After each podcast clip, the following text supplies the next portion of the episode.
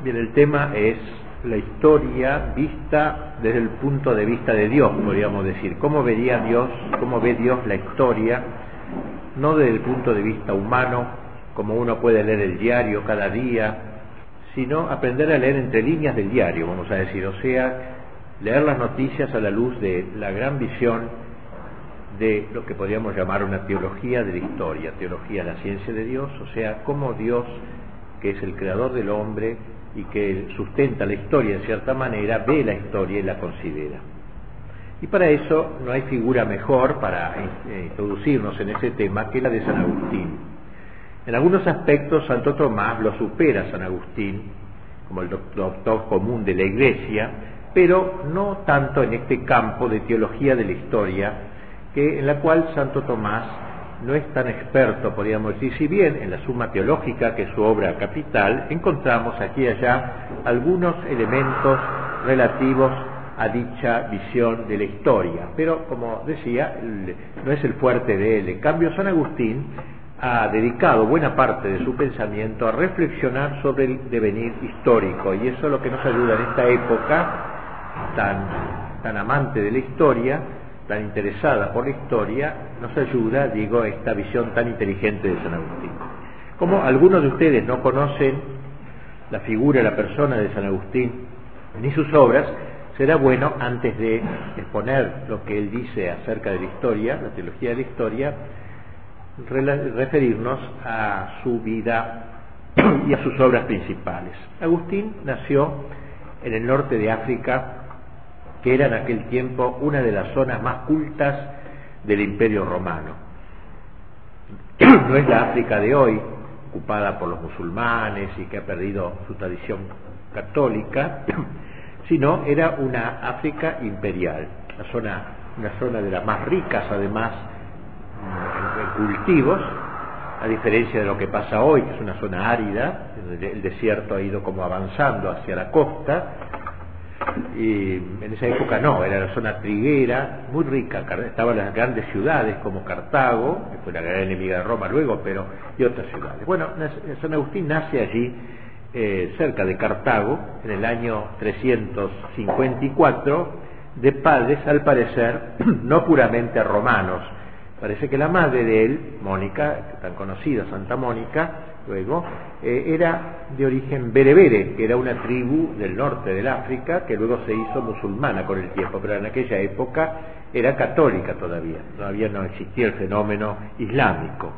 Pues bien, su padre, el padre de Agustín, que se llamaba Patricio, era un empleado municipal eh, se, eh, se, hizo catecúmeno en los últimos años de su vida, es decir, ya casi al morir, como era costumbre en aquella época, se inscribió entre los que querían recibir el bautismo, eso significa catecúmeno, recibiendo efectivamente este sacramento poco antes de morir, en el año 371. Su madre, como dijimos, era una fervorosa católica de toda su vida, o digamos, no, no, no se bautizó de grande, y sin embargo, tenía como una gran ambición respecto de su hijo. Soñaba con que su hijo escalase posiciones en el mundo, tuviese cargos, títulos en el imperio, todavía el imperio romano no había sido invadido por los bárbaros, por lo menos no había sido destruido, mejor dicho, por los bárbaros, y así que ella soñaba con un brillante porvenir para su hijo, Agustín, y se hizo responsable a raíz de esta tendencia a ciertos descuidos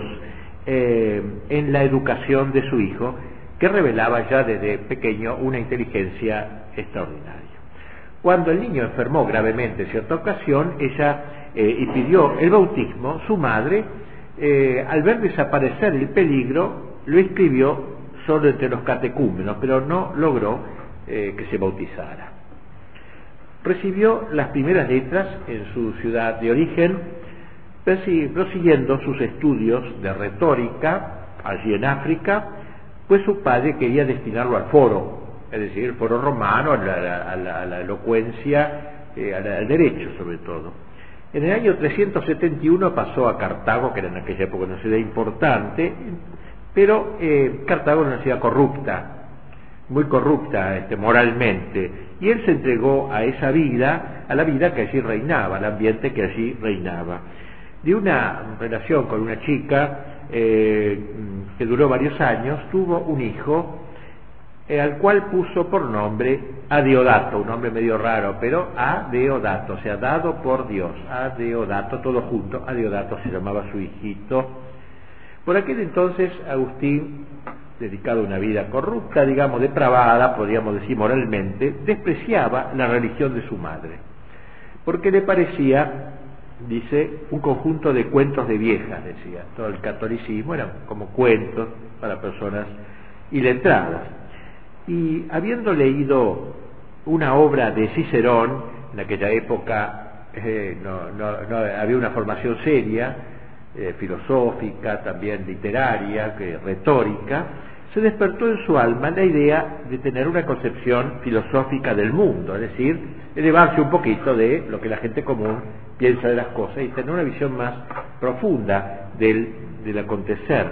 Y poco después se escribió como auditor u oyente, auditor, en un, grupo, en una, en una secta que se llamaba de los maniqueos.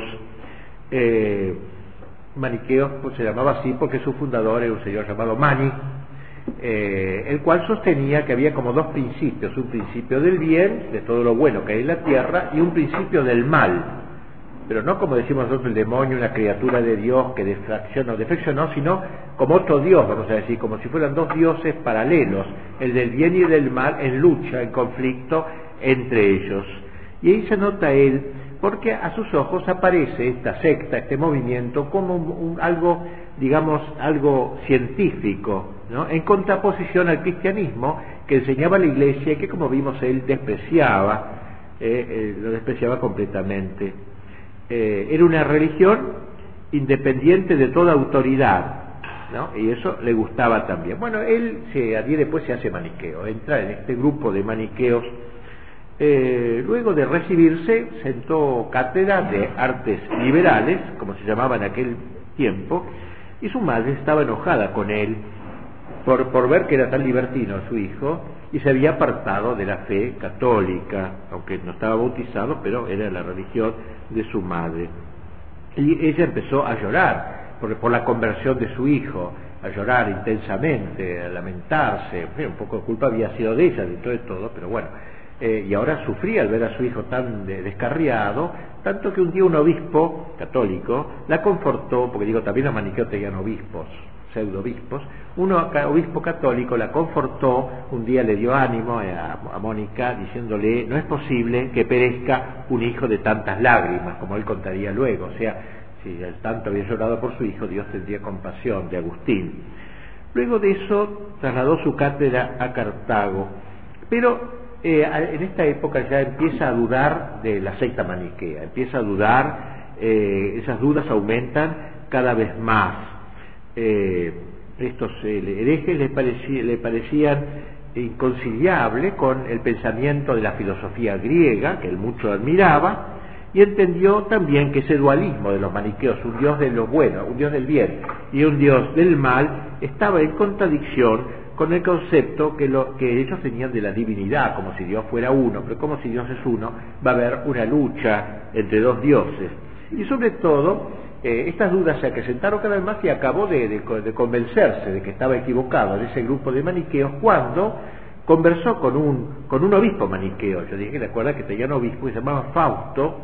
Este obispo, y le pareció tan estúpido el obispo este, que eso lo convenció de que esta religión no podía ser verdadera si tenía obispos tan charlatanes. ¿eh? Y eso ya la duda se le hizo cada vez mayor, ya se sentía incómodo. Sin embargo, fue Roma, a Roma, donde había, fue a Roma contra la voluntad de su madre, que decía todavía si mi hijo se me va lejos, yo perderé todo influjo sobre él, y frecuentó todavía ahí cierto trato con los maniqueos que tenían su sede también en la ciudad de Roma.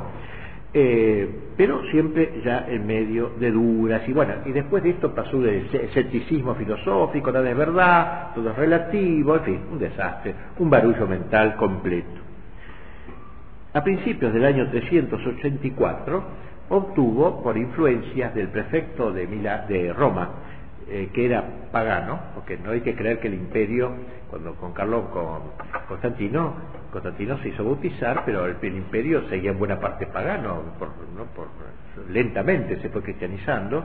Digo que había un prefecto de Roma que era pagano, bajo un emperador más cristiano, pero el prefecto, el intendente, diríamos aquí, ¿eh? el, el Tellerman de allí, era eh, un señor llamado Símaco, mucho más inteligente que Tellerman, y autor de varios libros también.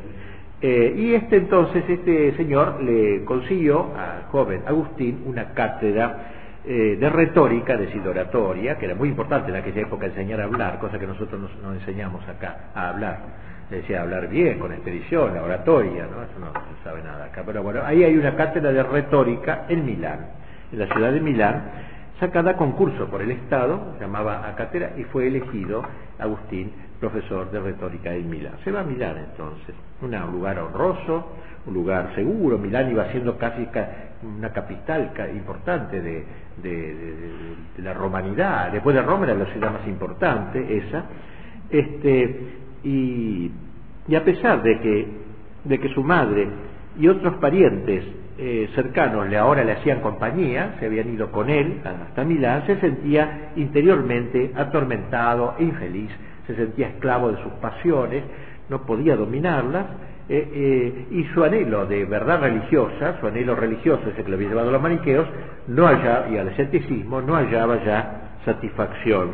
Entonces, buscando aquí y allá, como suelen hacer estas personas despistadas, va un día a la catedral de Milán, católica obviamente, y lo escucha al obispo, que no era otro que San Ambrosio, nada menos un gran padre de la iglesia, doctor de la iglesia ahora, etcétera, el cual con frecuencia explicaba el Antiguo Testamento y lo iba aplicando al Nuevo, a Jesucristo, todo el Antiguo Testamento, como que miraba a la llegada de Cristo, del Mesías, y explicaba muy bien, con una gran oratoria, pero los escritos de él todavía, son formidables.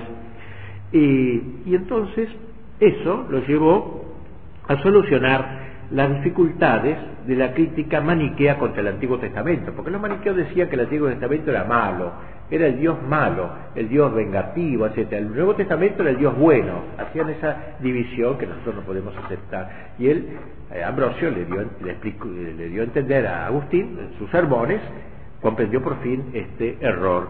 Y allí aprendió que el reconocimiento de Dios como de un espíritu puro, como espíritu puro, entendió lo que es la inmortalidad del alma, entendió lo que era la libertad, el libre albedrío y que puede estar en consonancia con la enseñanza de la Iglesia.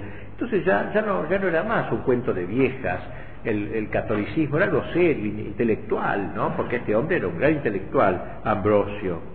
Y bueno, la cosa que se convirtió y recibió el bautismo el sábado santo, que en aquellos primeros tiempos, como ahora hay un cierto recuerdo, la vigilia pascual del bautismo, en aquella época se solían bautizar a muchos catecúmenos que se habían ido preparando durante la cuaresma.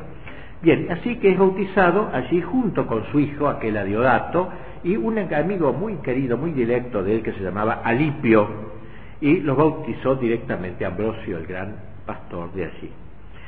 Algunos meses después, emprendió el viaje de regreso al África, eh, pasando por Roma con su madre, otra vez con Mónica, Mónica Chocha, feliz, imagínense tanto llorar por su hijo ahora bautizado, bien católico, había dejado sus malas costumbres, había cambiado completamente, va a Roma y allí eh, tuvo casi un año este, eh, en Roma, pero al pasar por ahí murió su madre, en la ciudad de Ostia, que era el puerto de Roma, muere su madre Mónica en brazos suyos, de Santa hoy Santa Mónica.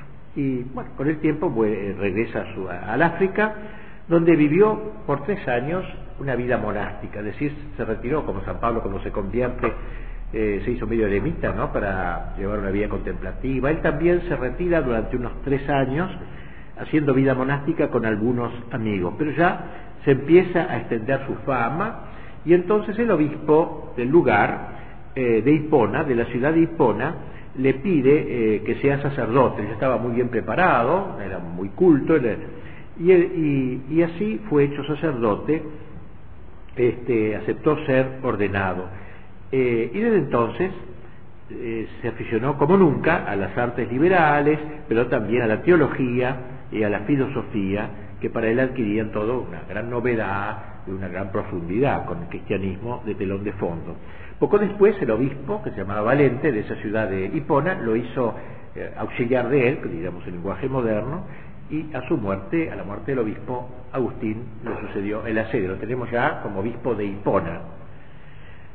Ya obispo continuó con su clero, una vida así de monje, casi viviendo en una curia, pero con vida monacal, eh, y se dedicó a la predicación, con gran celo, a predicar. Nos ha dejado volúmenes ahora de libros, de tomos, con las predicaciones, comentarios a los evangelios, a San Juan, a San Lucas, magníficos sermones, este, y atendiendo, atendió, atendiendo a los pobres y manteniendo eh, varias controversias con los eh, eh, ejes de su tiempo. La primera controversia, que duró 10 años nada menos, hasta el año 400, fue contra el maniqueísmo, la antigua secta que él tanto había amado. Él la conocía de adentro y por eso la pudo luchar. Él la quiso ser blanco de sus trabajos, precisamente, el que le había costado tanto librarse de ella. Eh, y escribió magníficos libros, pues, sobre estos temas. El segundo periodo lo dedicó a luchar contra otra gran herejía que se llamaba los donatistas. Se llamaba así porque su fundador era un señor llamado Donato, un obispo católico que se separó de Roma, fue cismático, digamos así, y tenía un gran éxito esta, este grupo en el norte de África, tenía 600 obispos, donatistas nada menos, así que era una cosa muy grande. Bueno, él entra en discusiones con esta secta donatista y obtiene una gran victoria en una disputa pública con ellos. Finalmente, la tercera gran controversia que mantuvo fue contra la herejía pelagiana se llama así por cierto autor, generalmente toma el nombre del autor, se llamaba Pelagio, que era un monje, el cual sostenía, muy en líneas generales, que uno podía salvarse por sus solas fuerzas, por su voluntad, digamos, sin la ayuda de la gracia, uno podía salvarse, ¿no? Y por eso él va a escribir duramente contra el error pelagiano, o el error semi-pelagiano que decía, no, Dios me da la gracia inicial para convertirme, pero luego yo sigo solo, da la patada inicial Dios y yo sigo solo hasta el fin. No, no. Él va a decir que no. Desde el principio hasta el fin está la gracia de Dios sustentándome. Y por estos escritos, todas estas cosas que digo en dos palabras son tomos y tomos y tomos, él ha sido llamado en la iglesia el doctor de la gracia, porque ha hecho una gran acentuación sobre la gracia por encima de la voluntad humana. O sea, está la gracia y la colaboración del hombre, dos cosas, pero lo más importante es la gracia. Dios tiene el primado y el hombre no hace más que consentir a la gracia o no. Bueno. Bien, esto es una idea, una visión una panorámica de la vida y de las obras de San. Murió en el año 430 mientras los vándalos, los herejes, digo, perdón, unos bárbaros, que los bárbaros estaban invadiendo en este momento toda Europa, los vándalos eh, estaban rodeando la ciudad de Hipona y, y él muere allí en ese momento bastante trágico de su la obra que escribió sobre teología de la historia, que es la que nos congrega, se llama De Civitate Dei, o sea, acerca de, significa en latín, acerca de, sobre la ciudad de Dios. Eh, esta obra la escribe también en una polémica que va, a raíz de una polémica que debió mantener. la obra de San Agustín es el tiempo de la crisis del imperio romano. O sea, el imperio romano empieza a crujir, digamos. Ya antes había tenido grieta, pero ahora empieza a crujir ya en la época de San Agustín. Es testigo de este momento de crisis grandísima. Verdadera crisis única, o mejor, no comparable con otra, ¿no? A no ser a la crisis contemporánea, quizás, que es bastante grave. El año, el año 410, una puerta de Roma llamada la Puerta Salaria, que era una zona que comunicaba con las sales, zonas saladas, era forzada esta puerta de Roma por las tropas hordas godas de Alarico, bárbaros tremendos, que acampaban junto a sus muros. Los bárbaros ocuparon Roma, pusieron a saco a Roma y se retiraron después de seis días de pillaje. era en el fondo el castigo de Dios por todos los mártires, al menos así lo interpretaron los católicos. El hecho causó una enorme impresión en todo el imperio. A Roma se la, se la llamaba la ciudad invicta, es decir, invencible. Era, era, era siglos, había, se había acuñado, se había metido en la mente de los romanos que nunca jamás Roma sería vencida, que Roma era inmortal. Por tanto, esto fue una cosa, pero que apesadumbró a toda la gente noble, a la gente que amaba al imperio, y sobre todo cuando se conocieron los detalles sangrientos de la conquista de Roma, que se propagó con toda rapidez. Cuando San Agustín se enteró de ello, escribió, eh, dijo en un sermón, cosas horrendas nos han sido contadas, ruinas, incendios, rapiñas, muertes, torturas, deshonras, mil veces nos las han contado y otras tantas las hemos lamentado y llorado y todavía no nos podemos consolar de ellas. Eh, es decir, eh, la caída de Roma entonces fue una cosa tremenda para él y para, también para San Jerónimo. San Jerónimo estaba en Belén también, sabía que era un hombre muy viril, sin embargo decía, no pude menos que llorar cuando me enteré de la caída de Roma. Era como la caída de la madre, era, era la ruptura de lo grande del imperio, de toda la vieja tradición romana. Pero aquí se planteó, y esto es lo que va a ocasionar este estudio de San Agustín, a raíz de esta caída de Roma se planteó una idea. Los paganos empezaron a decir por qué ha caído Roma. ¿Cómo puede ser que esta ciudad invicta haya caído bajo los bárbaros? La culpa es de los cristianos. ¿Eh? ¿Por qué? Porque antes, cuando Roma era pagana, Roma era gloriosa. Ahora que Roma es cristiana, entonces ahora cae. Eh, y este, este, entonces este tema lo va a tomar San Agustín, eh, esta catástrofe que le impresionó a él, a un hombre de tan, tanta sensibilidad como él, digamos así, le hizo reflexionar sobre el hecho. Esa conmoción ¿no? Iba, afectaba también de rechazo al cristianismo. Los paganos, pues, culparán al cristianismo de la ruina de Roma y de todas las calamidades del imperio, puesto Dios permitió este desorden ¿Para qué sirve, para qué sirvió la conversión de los pecadores? En fin, críticas semejantes que San Agustín, corazón católico cristiano de San Agustín, no podía dejar de eh, responder. Y así va a escribir, en medio de las invasiones de los bárbaros, esta obra de los vándalos. Vándalos eran de los peores bárbaros, la palabra vandalismo que todavía lo usamos para explicar una ruptura de, este, de, todo, de todo orden, este, eh, por estos bárbaros que eran de los peores, otros bárbaros eran más condescendientes. entonces va a explicar ahora, basándose en el derecho, va a escribir de Civitate Dei, en el cual los 17, los 11 primeros libros, los antiguos llamaban libros a los capítulos, en vez de capítulo 1, decían libro 1, libro 2. Los 11 primeros libros va a ser responder a esta objeción de los paganos, una magnífica exposición, y los últimos 12 libros los va a dedicar a exponer una visión de la historia, una visión teológica de la historia, que es lo que más nos interesa. El otro es una ocasión para que escribiera este libro. Entonces va a hablar de dos ciudades, por eso decimos la ciudad de Dios, porque se va a referir a dos ciudades.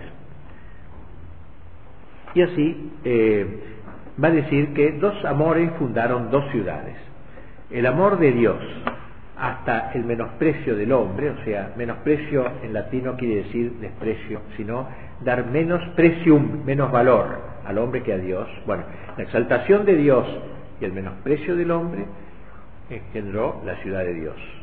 Y la exaltación del hombre, soberbio, etcétera, y el menosprecio de Dios creó la ciudad del mundo, la ciudad del hombre, ¿no? la ciudad de la soberbia dos ciudades que se van a enfrentar. Esta sería la idea básica de la obra. Dos amores fundaron dos ciudades. Ciudades no significa una ciudad determinada, que sé yo, Buenos Aires, Roma, Moscú, sino dos estilos de sociedades, dos maneras de pensar, dos cosmovisiones. Pueden estar los miembros de esa ciudad repartidos en el mundo, pero están unidos por una idea común, el amor a Dios como lo supremo, Dios con el primado de Dios, y el hombre subordinado a Dios, criatura de Dios, y la otra, el hombre supremo, el hombre endiosado y todo subordinado al hombre, y Dios incluido si es que existe.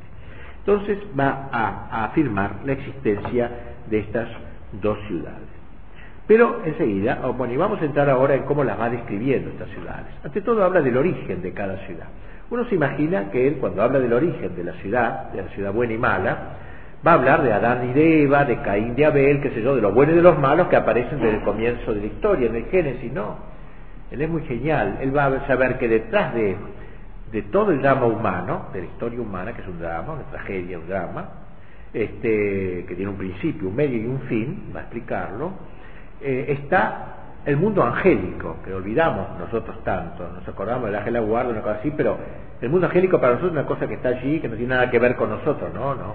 Él va a mezclar lo que pasa con los ángeles con lo que pasa con los hombres. Ustedes saben que Dios creó a los ángeles a todos buenos, no como decían los maniqueos que Dios creó algo bueno y algo malo, ¿no? No, no, no hay una creación buena y una mala. Dios creó todo bueno, si algo se hizo malo es por culpa de uno. Entonces, de esos ángeles, que todos que los creó buenos, unos fueron fieles a Dios, ¿eh? encabezados por Miguel, quien como Dios, el primado de Dios, precisamente quien como Dios, y otros fueron malos, no quiero servir, dijo Lucifer, encabezando una rebelión. Así que las dos ciudades comienzan entre los ángeles, no en la tierra. Lo de la tierra será como un eco o una continuación de aquello de los ángeles. Los buenos de la tierra se van a unir con los ángeles buenos, los malos de la tierra se van a sentir en comunión con los ángeles perversos, con los demonios. Por eso entonces escribe él que la primera, el primer origen de las dos ciudades lo hemos de poner en el encuentro y diferencia que tuvieron entre sí los ángeles, los ángeles. Es decir, los ángeles buenos, la obediencia a Dios. ¿Quién como Dios? Él es la autoridad, el superior. Los ángeles malos, la desobediencia. No quiero servir, me aparto de Dios. Los ángeles buenos, la humildad. ¿Quién como Dios muestra que ellos son inferiores, criaturas. El otro, la soberbia, no quiero servir. La humildad se enfrenta a la soberbia, el yo se enfrenta a Dios, dos amores allí. Separaron dos ciudades. Los ángeles malos, dice Agustín, volvieron las espaldas eh, al, al sumo Dios, se miraron a sí mismos. Es decir, los ángeles malos se miraron a sí mismos, se vieron tan perfectos, tan magníficos, porque Dios los creó espléndidos, con una inteligencia sublime, una voluntad decidida, eh, y se adoraron, se admiraron tanto que se olvidaron que eran una huella del Creador. En cambio, los ángeles buenos miraron a sí mismos y se vieron que era, como San Juan de la Cruz cantó, digamos, que el Señor dejó a la creación vestida de su hermosura, pero no, no eran dioses, sino creados por Dios. En realidad, entonces, va a afirmar este, claramente eh, Agustín contra el error maniqueo que eh, todos los ángeles fueron creados con la misma naturaleza. No se puede achacar a la naturaleza de algunos ángeles su caída. Fue la voluntad de unos la que se torció y estableció esa separación que abrió un abismo entre ellos, una falsa apreciación del bien, se miraron a sí mismos, dice él, ¿no? Como si ellos fueran su mismo bien, dice, ¿no? Como si ellos fueran el origen de sí mismos, como si no provinieran de algo superior, se miraron a sí mismos. Eso fue, eso fue todo, ¿no? Eh, y entonces ese amor de sí fundó ya la ciudad del mundo, la mala ciudad, así como el amor de Dios de los ángeles buenos fundó la buena, la ciudad buena corresponden a estas dos sociedades de ángeles eh, otras dos sociedades de los hombres, entonces, donde, eh, dando lugar a, solamente a dos ciudades, no a cuatro ciudades, sino a dos ciudades, porque como dijimos, la ciudad de los buenos de la tierra están unidos con los ángeles y la ciudad de los malos con el demonio. Caído el hombre, con el pecado de origen de nuestros primeros padres, eh, se incoaron en él las dos ciudades, y se fueron dividiendo sus descendientes, ¿eh? en, eh, adhiriéndose cada uno a una, a una ciudad. Y así San Agustín va a explicar, por ejemplo, el enfrentamiento entre Caín y Abel. Caín representa la ciudad del mundo.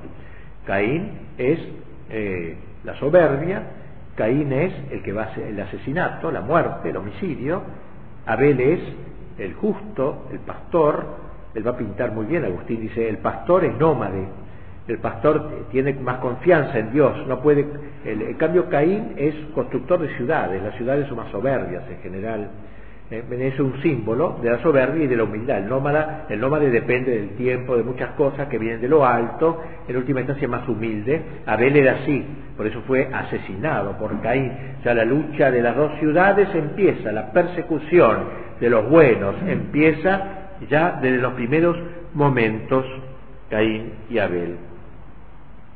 Bien, sigue él su explanación preguntándose cuáles son las cabezas de ambas ciudades, ya que ambas ciudades constituyen un conjunto, una cosmovisión, una manera de comprender el mundo y Dios y las cosas, cada una de esas ciudades tiene su, su jefe. La, la, la ciudad de Dios tiene como jefe a Cristo y la ciudad del demonio, la ciudad del mundo, tiene como jefe a Satanás. Aquí el enfrentamiento se hace teológico, no es simplemente un enfrentamiento humano dirigido por los hombres, sino es un enfrentamiento que tiene instancias trascendentes, Cristo y Satanás. Así Cristo se hace cabeza de la iglesia, desde la creación hasta la parucía, es decir, hasta la vuelta gloriosa de Cristo al fin de los tiempos, Cristo es la cabeza de todos los hombres. Es una idea magnífica de San Agustín.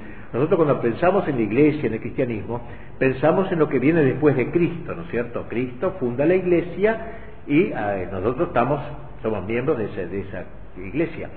Pero no, San Agustín dice que la iglesia existe desde Adán, desde Abel, porque desde esa época se fue prefigurando a Cristo. O sea, Cristo está en el centro de la historia, pero ya Cristo radicalmente, potencialmente, ya está en el Antiguo Testamento.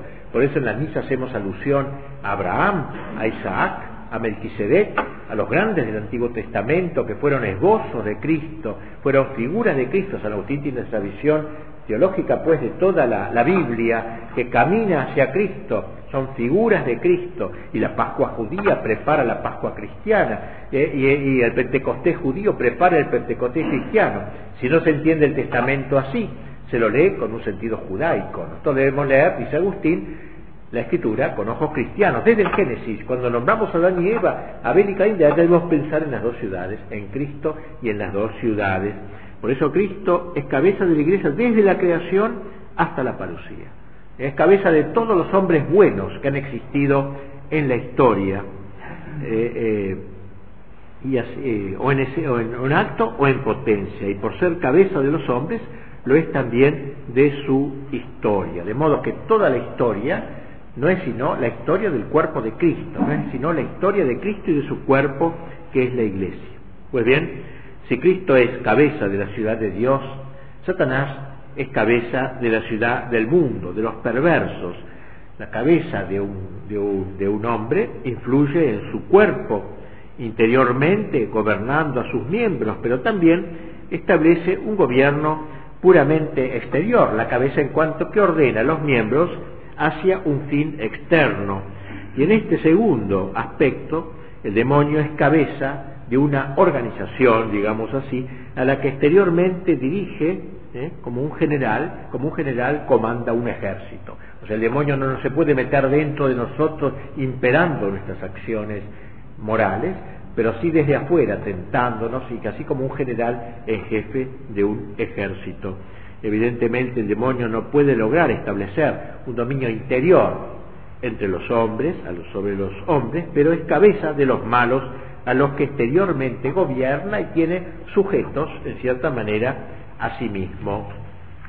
Cristo es, pues, el caudillo de la ciudad de Dios desde el comienzo del tiempo, simultáneamente con la creación del mundo, así como Satanás lo es desde su pecado inicial, desde su non servia, no quiero servir inicial, su rebelión contra Dios. San Agustín describe hermosamente esta reyesía de Cristo. Dice, el Señor mismo, en su cuerpo, que es la iglesia, ha sido joven en los primeros tiempos. Linda esta idea. Cristo, ah, como que Cristo va a recorrer, como, nosotros, niños, jóvenes, ancianos. Cristo ha sido joven en los primeros tiempos, es aquel que él, que él ha envejecido. Vosotros bien sabéis, comprendéis que es nuestra cabeza Cristo, y el cuerpo de este jefe somos nosotros mismos. Solo nosotros y no aquellos que han vivido antes que nosotros, no. Todos los justos que han existido desde el origen del mundo tienen a Cristo por cabeza, señorío, ¿eh? la realeza de Cristo, Creyeron efectivamente que vendría aquel que nosotros creemos que vino. Esa es la única diferencia. Para ellos era un futuro, lo que para nosotros es un pasado. Creyeron que vendría aquel que para nosotros vino. ¿eh? Eh, es esta fe la que los ha salvado como a nosotros. Él debía ser la cabeza de toda la ciudad de Jerusalén, uniendo a todos los fieles desde el comienzo hasta el fin, como también las legiones y los ejércitos angélicos, para que hubiera una única ciudad bajo un único rey, un solo reino gobernado por un mismo emperador, gozando de una paz y una salud eterna, alabando a Dios para siempre. Eh, eh, por siempre, beata, para siempre, bienaventurada para siempre. Así, Cristo joven que ha envejecido, no quiere decir que ahora Cristo es decrépito, sino como que Cristo tiene también una especie de historia, ¿no? Una especie de historia, la tuvo cuando nace en Belén, tiene una historia concreta, pero la habría tenido ya desde el comienzo, una especie de historia. El Cristo ha sido preparado lentamente por la raza judía y la Virgen es como lo mejor del judaísmo que, que fiel a Cristo justamente frente al judaísmo que lo va a negar y a perseguir y a matar. Y entonces eh, eh, Cristo es el dueño de todo eso. Luego hay, en consecuencia, como dijimos, dos ciudades, dos reyes, dos, dos pueblos. Dios es nuestro Padre, la Iglesia es nuestra Madre, Satanás es nuestro Padre según el siglo de los malos, y nuestra madre Babilonia, porque él pone también, concreta estas dos ciudades, estas dos grandes ciudades en dos capitales, digamos. La capital de los buenos está en Jerusalén, porque es un poco la patria de Cristo, etcétera, y la capital de los malos, Babilonia, pobre en Irak ahora, ¿no? En Babilonia quedan los restos de Babilonia, que fue una ciudad muy pecadora, la toma como un símbolo del pecado, un símbolo nomás, para dar una ubicación geográfica puramente mental. Bien, vamos entendiendo ahora un poquito mejor lo que es esta historia.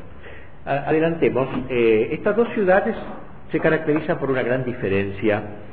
Eh, tienen una, una, una, distinción eh, fundamental. La ciudad de Dios, la ciudad celestial, es peregrina, peregrina, frente a la ciudad terrena que es fija y estable. Recuerden lo que decíamos de, de Caín y Abel. Abel es peregrino, porque el que cuida ovejas se mueve, peregrino, es un símbolo, ¿no? De esta caminata. La iglesia es peregrina, está caminando hacia un fin, hacia un término. En cambio, la ciudad del mundo es estable, por eso Caín, fundador de ciudades, mete ¿eh? una ciudad apoyada en la tierra, terráquea, terrena, mundana, lo propio de la ciudad de Dios, no pensar más que en la tierra, la inmanencia, en el mundo, en este mundo, como si fuera la patria final, la patria definitiva. En cambio, la concepción cristiana es estamos de paso, como dice Santa Teresa, no estamos en una, en una mansión, sino en un hotel. Esto es un lugar de paso en última instancia. Esta es una diferencia esencial entre las dos ciudades. Los miembros de la ciudad del, mundo están en esta tierra, haciendo de acá su patria terminal. Los miembros de la ciudad de Dios son peregrinos, están en camino.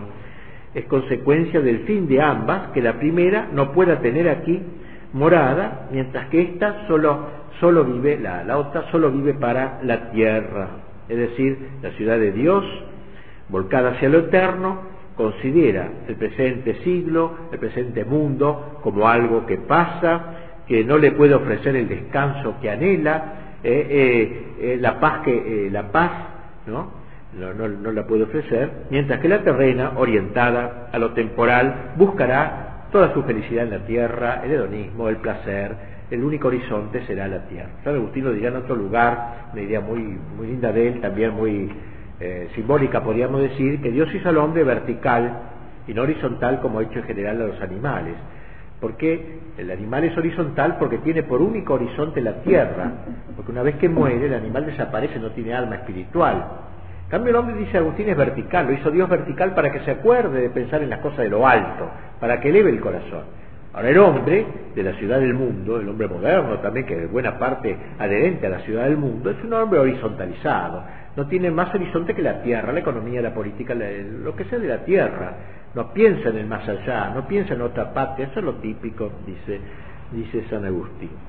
Por eso cuando habla de la ciudad de Dios siempre indica su estar de paso, llamándola peregrina. Por eso decíamos, dice Abel, primero nació el ciudadano de este siglo ¿eh? y con él el peregrino en la tierra, por la gracia peregrina en el mundo, y por la gracia ciudadano del cielo. Por la gracia es peregrino en el mundo, se lo va preparando y por la gracia es ciudadano del cielo. Peregrino acá y ciudadano allá. No, no, tenemos nuestra ciudadanía definitiva acá en la tierra. Y así era Abel, peregrino en la tierra y peregrino en la tierra y ciudadano del cielo, con la atención puesta en Dios. Viviendo en la tierra, sí, pero siempre teniendo a Dios en el telón de fondo de todo su obrar. Así pues, estas dos ciudades entonces se caracterizan por esta diferencia. Eh, bien, Caín dice engendró a Enoch y fundó en su nombre una ciudad, la terrena, no, peregrina en este mundo, sino apoltronada en su paz y felicidad temporales. No busca más que la paz, la paz que da el mundo, dijo Cristo. Yo doy mi paz, no como la del mundo. Hay dos paces diferentes. Esta es la paz mundana. Caín significa posesión, dice Agustín. La palabra Caín, el nombre de Caín significa posesión, el tipo que posee, eh, que se afirma, que echa raíces, que se arraiga en, la, tierra. Ciudad aquí, posesión, fijación, nada de miras ulteriores, nada de valores supremos, su bien propio es lo terreno, su afán es lo caduco, su reinado es efímero, es en el tiempo ciudad y lo dejará de ser en realidad cuando la ciudad celestial se conforme se confirme definitivamente. De ahí toda la secuela inherente a lo terreno que le acompaña, todo el desatarse de sus pasiones, de las luchas, de las guerras inicuas, ¿eh? Toda la animosidad de sus miembros unos contra otros, todo el interés de, de dominio, dominio por dominar por dominar, considerado uno de los bienes más excelentes, las riñas, divisiones, etcétera. La ciudad terrena, escribe Agustín, que no será eterna, pues una vez condenada al último suplicio ya no será ciudad, tiene aquí abajo su bien y se goza en su posesión con ese gozo que pueden brindar tales cosas y porque ese bien no es tal que excluya de sus amadores las angustias, por eso esta ciudad con frecuencia se divide contra sí misma, pleiteando, batallando, luchando y buscando victorias mortíferas o al menos mortales. Bien, esta, también aquí dice que esta ciudad goza, ¿no? Quisiera decir una palabrita sobre esta palabra gozar, en latín se dice frui, de ahí viene la palabra fruición en castellano, frui, frui. En cambio, hay otra palabra, uti, que significa usar. Bueno, dice San Agustín que nosotros debemos frui, gozar de la patria del cielo, y uti, usar de las cosas de la tierra. Usar de esto para gozar de aquello. En cambio, el hombre de la ciudad del mundo quiere fruir, quiere gozar de las cosas de este mundo. No usarlas para, sino gozar, quedarse en ellas, posesión, fijación, como decía Agustín. Como se ve entonces, lo esencial de la ciudad del mundo, según él, el afincamiento definitivo en el siglo, con el que tiende a identificarse, a hacerse uno con él, a hacerse mundano plenamente. El origen de la ciudad es absolutamente terreno, ya que nace a lo menos en sus principios, del primer acto de amor de sí, que es el amor del, del mundo. Y hay que su fin sea también terreno. En cambio, la ciudad de Dios nace de Dios y tiene su fin en Dios. La ciudad del mundo nace del hombre ¿eh? y tiene su fin entonces en, el hombre, en última instancia en la tierra. ¿eh? Y para terminar mal, terminar en la condenación. La ciudad de Dios es peregrina, lo es ante todo porque tienen puesto sus ojos en la finalidad supranatural de su propio movimiento. ¿eh? Son peregrinos, la gracia es una gracia peregrina, ¿eh? Por la que ya voy participando de aquella ciudad, de que un día participaré de manera definitiva. De, de modo que el hombre de la ciudad de Dios es un expatriado. ¿eh? Ex su patria es aquella, la patria final. Tenemos la patria nuestra, la patria del patriotismo, pero no negamos eso. Pero la patria final eh, de esa es, no somos ciudadanos definitivos de aquí. Otro dato que dice, para ir terminando esta descripción de San Agustín, es que estas dos ciudades están mezcladas. No son que no podemos decir así que aquí están los buenos, la ciudad de Dios, y aquí están los malos, geográficamente separados. No, están mezclados. Hay gente de la ciudad de Dios, ¿eh? entre los malos, por ejemplo, entre una, en una sociedad perversa, y puede haber gente de la ciudad del mundo en una sociedad santa. Por ejemplo, ahora la tendencia es a, ¿cómo se podría decir?, a usar estos términos agustinianos, pero en un sentido temporalista. Estados Unidos, por ejemplo, se presentó durante la Guerra Fría como el eje del bien, como dice Bush ahora el eje del mal, y la Unión Soviética era el eje del mal. Se estas dos ciudades se manifiestan de esta forma falsa completamente, ¿no? Porque las dos eran ciudades del mundo, vamos a decir. También el mundo occidental estaba muy podrido. No era que eran los buenos contra los malos. Ahora los buenos pasaron a ser también Estados Unidos y los que lo siguen, y los malos el Islam. Cambiarán en todo caso, pero, es una idea agustiniana mal entendida, ¿no? Vuelta loca, digamos así. En realidad están mezclados los buenos y los malos. En la Unión Soviética había mucha gente buena. Solzhenitsyn y tantos más, presos en los campos de concentración. No es que todo eso era perverso. Y en, estado, en, la, sociedad occidental y cristiana, como se llamaba, había mucha gente perversa.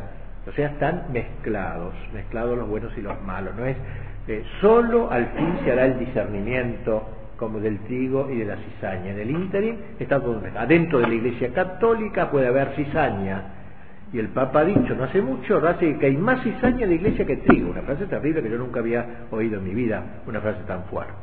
O sea, también son los traidores que están dentro de la iglesia, está mezclado, no son los buenos acá, ¿no? Puede haber un tipo, a lo mejor en el Islam, que sea más bueno que uno que está en la iglesia católica aparentemente, pero en el fondo no lo está, porque es ciudadano de la tierra, mundano y todas estas cosas que hemos dicho, y a lo mejor ese otro, por, por falta de educación, de conocimiento, sin culpa, digamos así, trata de ser fiel a lo que, a lo que entiende que Dios le dice.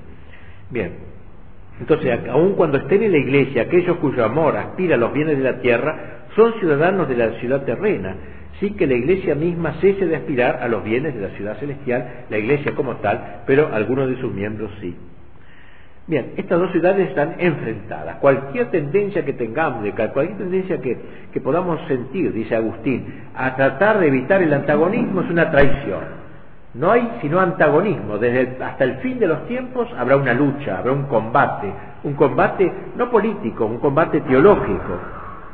Por tanto, los miembros de la ciudad de Dios deberán padecer la persecución. La persecución es parte de la vida cristiana, es parte, es parte integrante de nuestra, de nuestro mm, vivir cristiano, completando la pasión del Verbo encarnado, la sociedad de Dios sobre la tierra debe padecer siempre la persecución y el odio de la ciudad perversa, porque los que, los que están en la ciudad de Dios al señalar el cielo como último horizonte del hombre, están sin querer juzgando a los hombres terráqueos, ¿eh? porque nos ven distintos a nosotros, nos ven que tenemos otros valores y por eso nos persigue. Me acuerdo un texto muy lindo del Antiguo Testamento que dice eso.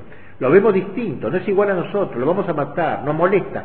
Su sola presencia nos molesta. O sea, los que en la ciudad del mundo ¿no?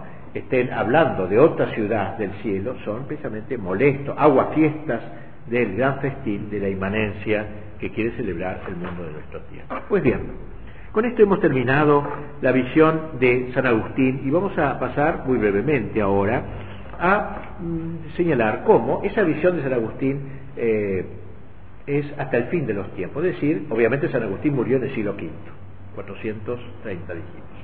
No pudo saber que venía después de él, obviamente. Por eso acaba de explicar toda la historia en estos libros de la Ciudad de Dios hasta su época. ¿Y qué hace? Habla del fin de los tiempos, muerte, juicio, infierno y gloria. La escatología de los últimos tiempos. Deja ese bache sin analizar. Y ese trabajo nos lo ha dejado a nosotros. Es decir, pero nos ha dejado las claves de interpretación de la historia. Es como una sinfonía inconclusa de Schubert, ¿no? que ha quedado un movimiento sin hacer. Aquí ha quedado esta parte, y de hecho, a lo largo de la historia, muchos han ido estudiando cómo aplicar las ideas agustinianas de dos ciudades a lo que pasó en la Revolución Francesa, a lo que pasó en la Revolución Soviética, a lo que pasa en el globalismo internacional, hasta llegar al anticristo, al último momento de la historia. Los otros vamos a hacer ahora rapidísimo por el tiempo, y ya hemos hablado bastante, digamos, de esta, de esta aplicación de la doctrina agustiniana a lo que sucede posteriormente a Agustín. En línea general podemos decir que hay, hubo en la historia dos grandes concepciones de la historia. Una concepción que era griega, la griega, sobre todo de los griegos, que hablaba del perpetuo retorno, el, el, eterno retorno. Se decían que la historia no tenía ni comienzo ni fin. Y por eso era la figura de la historia de un círculo. Entonces agarrar un círculo, no sabe dónde empieza, no sabe dónde termina. Así sería la historia, no tuvo ni comienzo ni fin. Y un eterno retorno. Cada tanto vuelve a repetirse lo mismo y otra vez lo mismo y así es la vida. Así es la historia, un eterno retorno, circular. La idea cristiana no, la historia es rectilínea. Tiene un comienzo, un centro y un fin. Un comienzo que es la creación, un centro, no centro en el sentido de mil años para acá y mil para allá, sino centro moral, que es la redención, la encarnación del verbo y la redención, y un fin que es la parucía, el fin de los tiempos. Una visión rectilínea que corrige la división de los griegos. Pues bien, debemos decir entonces que siguiendo la visión agustiniana, San Agustín no llegó a ver, no llegó a ver el triunfo de Cristo en la tierra de ningún modo, eh, pero lo preparó con su libro. Pensemos que en medio de la rodeado de vándalos, no era un momento agradable, como aquí tuviera esta ciudad rodeada de bárbaros y yo dedicarme a escribir, es muy bravo eso, y escribir este libro magnífico de Civitate Dei. Eh, hay dos momentos en la historia después de Agustín, momento que podemos llamar de la, de, eh, del, o bueno, en la época de San Agustín, un momento que podemos llamar de cristianismo, y un momento que luego de San Agustín que se podemos llamar de cristiandad. ¿Qué, es el, ¿Qué se diferencia cristianismo de cristiandad? Cristianismo es la práctica del Evangelio en el orden individual. La cristiandad se da cuando el Evangelio impregna el orden temporal, la política, el arte, la economía, la cultura. Por ejemplo, en la, en la China actual hay cristianismo porque hay cristianos sueltos, pero no hay cristiandad porque el Estado, el Estado, el gobierno que se queda forma un Estado, sigue la mentalidad marxista. No hay cristiandad, pero hay cristianos sueltos, cristianismo. Cristiandad entonces cuando el Evangelio impregna lo temporal, ¿cómo fue en un periodo llamado la Edad Media. En los colegios se le ataca, se habla de una época oscura, tenebrosa, salvaje, pero eso es una cosa que lo hacen a propósito para atacar a la iglesia, que precisamente logró impregnar ese tiempo. Es falso completamente que fue una época de tinieblas, justamente en esa época empiezan a aparecer las universidades. ¿Cómo va a ser una época de tiniebla la que gesta las primeras universidades? No la gestaron ni la China ni la India milenaria, sino la cristiandad medieval. Fue la época de grandes reyes santos como San Luis de Francia, San Fernando de Castilla, San Vladimir de Rusia, San Esteban de Hungría, un montón de reyes santos. Fue la ciudad de grandes teólogos, la, época de grandes teólogos como Santo Tomás y San Buenaventura, inigualados en toda la historia. Eso es una edad oscura. Fue la época de las catedrales románicas, de las catedrales góticas, ante las cuales quedaban, que han quedado estasiados los mejores espíritus del siglo XX, en fin, pero los colegios la pintan como una mala época para atacar, aprovechar para atacar a la iglesia que la gestó. Pues bien, la cristiandad fue como una aplicación de la ciudad de Dios en el orden temporal, es decir, Cristo llegó a gobernar. Por supuesto que había gente muy mala en la Edad Media también, había muchos pecadores, no quiere decir que todos eran santos, pero la línea general. Y si uno era un pecador, se lo reconocía como pecador. No como ahora que uno peca y dice que es una desprolijidad, le buscan otro término, pero ya no, porque claro, no hay Dios, es una ciudad post-cristiana, no hay Dios, por lo tanto no hay pecado. El pecado es una ofensa a Dios. Si no existe Dios, no puede haber, la palabra misma, pecado, no existe en el lenguaje de la televisión. ¿no? Bueno, entonces, tenemos que eh, esa, esa época de, la cristiandad fue una época bastante gloriosa que duró unos tres siglos más o menos, del 1050 al 1350. Bueno, y al acabar esa época comienza a agrietarse este bloque de la cristiandad y eh, se van dando varios pasos que van dividiendo la cristiandad que formaba un gran imperio mundial, digamos así, sobre bases cristianas. La primera gran rebelión la realiza Lutero y el protestantismo porque se divide toda Europa en dos grandes partes, no podemos exponer aquí todo el pensamiento de él porque sería muy largo, solamente indicar como un jalón, digamos, de post-cristiandad, ya la terminación de la cristiandad. Eh, luego, un segundo paso, más grave todavía, que mucho más grave que creo, no sé, de que Lutero, es la Revolución Francesa. La Revolución Francesa crea toda una política, eh, digamos, de que corta arraigo, el arraigo a Dios, sobre todo la religión, o sea, ya la Revolución Francesa mira eh, no ya la soberanía de Dios, sino la soberanía del pueblo, es decir, todo justamente lo que quiere la ciudad del hombre, el hombre con mayúscula, los derechos del hombre, para, pero en contraposición los derechos de Dios. No fue una cosa gratuita el derecho del hombre, como ahora se dice, para defender. Hay derechos, claro, naturales que el hombre tiene, pero no se, se lo decía en el sentido de liberarse de los derechos de Dios y que el hombre cree sus propios derechos, sea creador de sus propios derechos según lo, la mayoría, las voluntades mayoritarias. Crea pues una política desarraigada del orden religioso, de lo trascendente, inmanente para la tierra, de la tierra y para la tierra. ¿eh? El hombre con mayúscula, la razón del hombre es exaltada, la diosa razón, la exaltación del hombre. ¿No era eso lo que nos decía Agustín? Por eso con esa clave agustiniana juzgamos, podemos juzgar, dar un juicio sobre lo que fue concretamente la Revolución Francesa. Y luego el siguiente paso, la Revolución Soviética, que es hija de la Revolución Francesa, aunque parezca raro decirlo, porque continúa las grandes ideas de la Revolución Francesa y que, y que da un paso más, no solamente Lutero dio un primer paso, negación de la Iglesia católica en pro, digamos, de las iglesias separadas o, o del libre examen. Luego, el segundo paso lo da la Revolución Francesa, que acepta, acepta a, Dios, pero no a Cristo ya. Lutero aceptaba a Cristo plenamente y lo aceptaba a Dios, pero no a la Iglesia.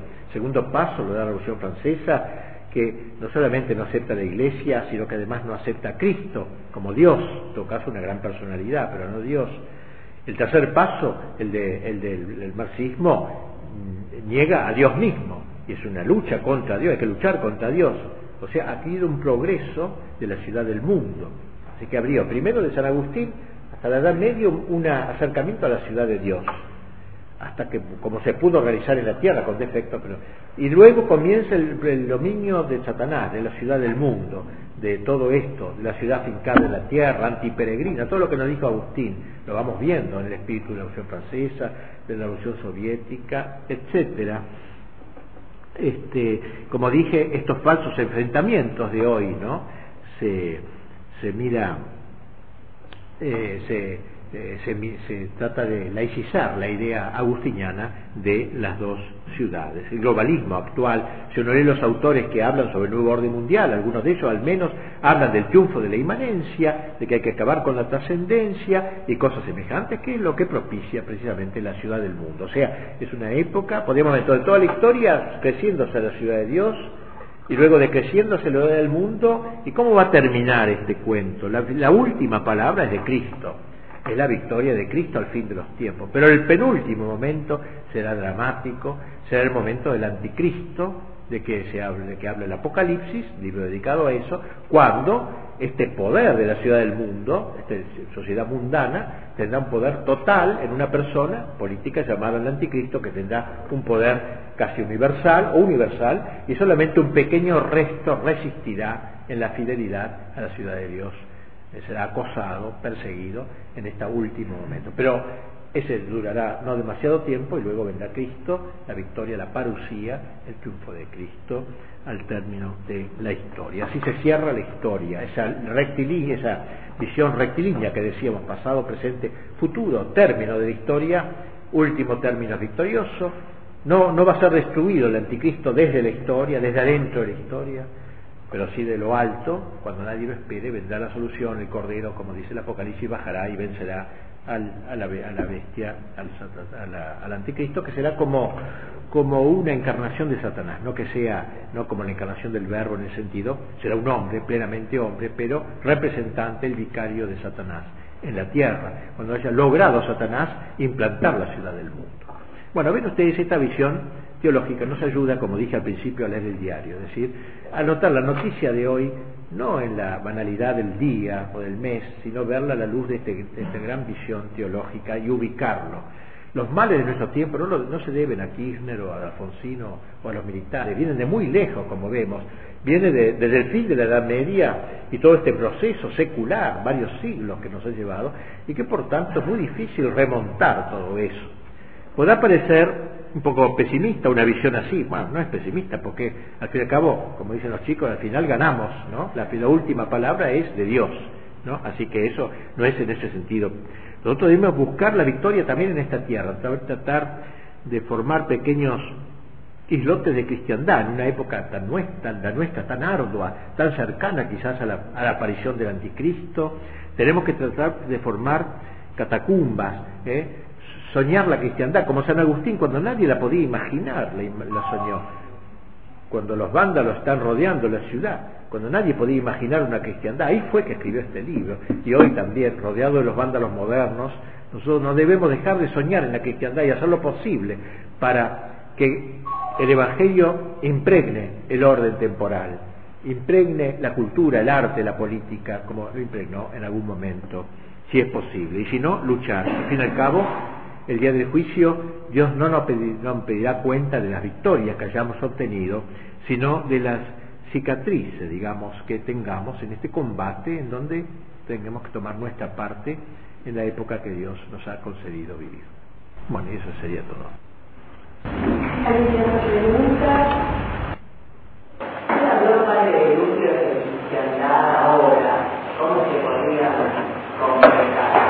Claro, por ejemplo, vamos a poner este, un buen colegio, bueno en serio, ¿no? Que sea no de nombre católico, sino en serio, que forme dirigentes católicos, no hay tantos. Alguien se, se anime a iniciar una cosa así, o a entrar en algo así, mejorarlo, o hacer eh, grupos de formación en casa de familia, de formación cultural. Eso sería un pequeño bloque de cristiandad pequeño que trate de vivir de acuerdo al espíritu del Evangelio. Es una impregnación del orden temporal. Una universidad sería palabra mayor, pero también que sea realmente católica. Este, sería un bastión dentro de una familia, una familia cristiana, plenamente y seriamente cristiana, padre, madre hijos, es un verdadero bastión en esto. Mire, todos esos grupos, pequeños grupos de jóvenes que hay, pululan en Argentina, gracias a Dios, muchas partes de formación, etcétera, producen una grave preocupación en los enemigos de la Iglesia.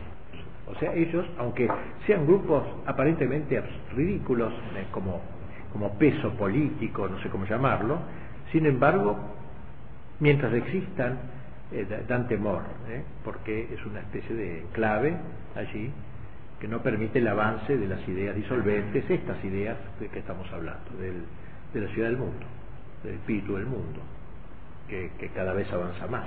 Pero esos islotes frenan en lo que, es lo que está a nuestro alcance.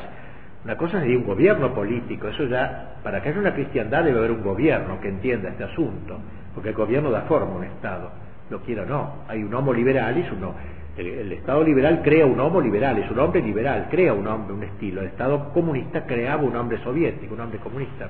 O sea, el Estado da forma, tiene mucho influjo. No es, no absolutamente, no en todo, pero, pero inclina en una dirección determinada, de manera muy, muy total. Y por eso entonces frente a un Estado así nosotros no tenemos otro, otra, eh, la, la, solución política no está al alcance general nuestro, pero sí este, este trabajo, esta lucha cultural. La guerra actual es una lucha cultural. Como lo dijo Gramsci con mucha inteligencia, la guerra que hay que hacer no es la política, es la cultural. Lo importante no es tomar el poder político, la casa de gobierno, es tomar la cultura para que la gente cambie su modo de pensar de trascendental que es, cristiano que es todavía, lo poco que queda, hacerlo cada vez más inmanentista para la tierra, todo lo que hemos dicho, el hombre topo metido bajo una cueva que cree que todo el mundo es esa cueva, nunca ha sacado la cabecita el topo de la cueva y ha visto un cielo inmenso azul, no sabe que existe, cree que todo el mundo es esa cueva. Y así es el hombre moderno, en buena parte ya un mundo tomado, un hombre tomado por la ciudad del mundo, un hombre con los criterios mundanos completamente. Pero hay excepciones, son lo que queremos ser, tratar de ser eso, con la gracia de Dios, que no, no merecemos eso. ¿Eh? O sea, ya que no se puede hacer una cristiandad ahora, nunca dejar de soñarla, renunciar al ideal por lo menos, y hacer lo que se pueda, como, como San Agustín, ¿no? Él no renunció. Cuatro siglos después de morir, un señor llamado Carlos Magno tenía bajo el brazo el libro de Civitate Dei y lo leía todos los días. ¿Qué iba a imaginar Agustín cuatro siglos antes que un señor, gran emperador, iba a hacer eso? Por eso digo, nosotros no nos toca saber los tiempos, los plazos de Dios, pero sí nos toca el combate, la lucha, la militancia, ¿eh? en el sentido de sembrar estas buenas ideas y crear grupos de resistencia. Yo no veo otra, otra forma. Esto podría ser entonces aproximarse a un grupo de cristiandad. ¿A un grupo de qué? De cristiandad. Claro, como un pequeño, como una familia cristiana es una pequeña cristiandad. Es una familia impregnada por el espíritu del Evangelio. El padre, la madre y los hijos, si, logra, si se logra esto, formar chicos heroicos en una época tan grave como la que vivimos, esto es un baluarte temible para el enemigo. Eso lo dice Fukuyama, uno de los enemigos del nuevo orden mundial es la familia, directamente la familia cristiana, ¿entiende? La familia, él acepta la familia, pero como un contrato mutuo, digamos que uno puede rescindir cuando quiera, una cosa así. pero no la familia cristiana, la fidelidad, el amor, todo eso está queriendo destruir precisamente. Pero una familia cristiana es un bastión. Mientras existan familias cristianas, no se puede tomar plenamente el Estado. Eso lo sabe el enemigo. Y bueno, es lo que está a nuestro alcance, ¿qué vamos a hacer? Otra cosa no. Bueno, muy bien, les agradezco.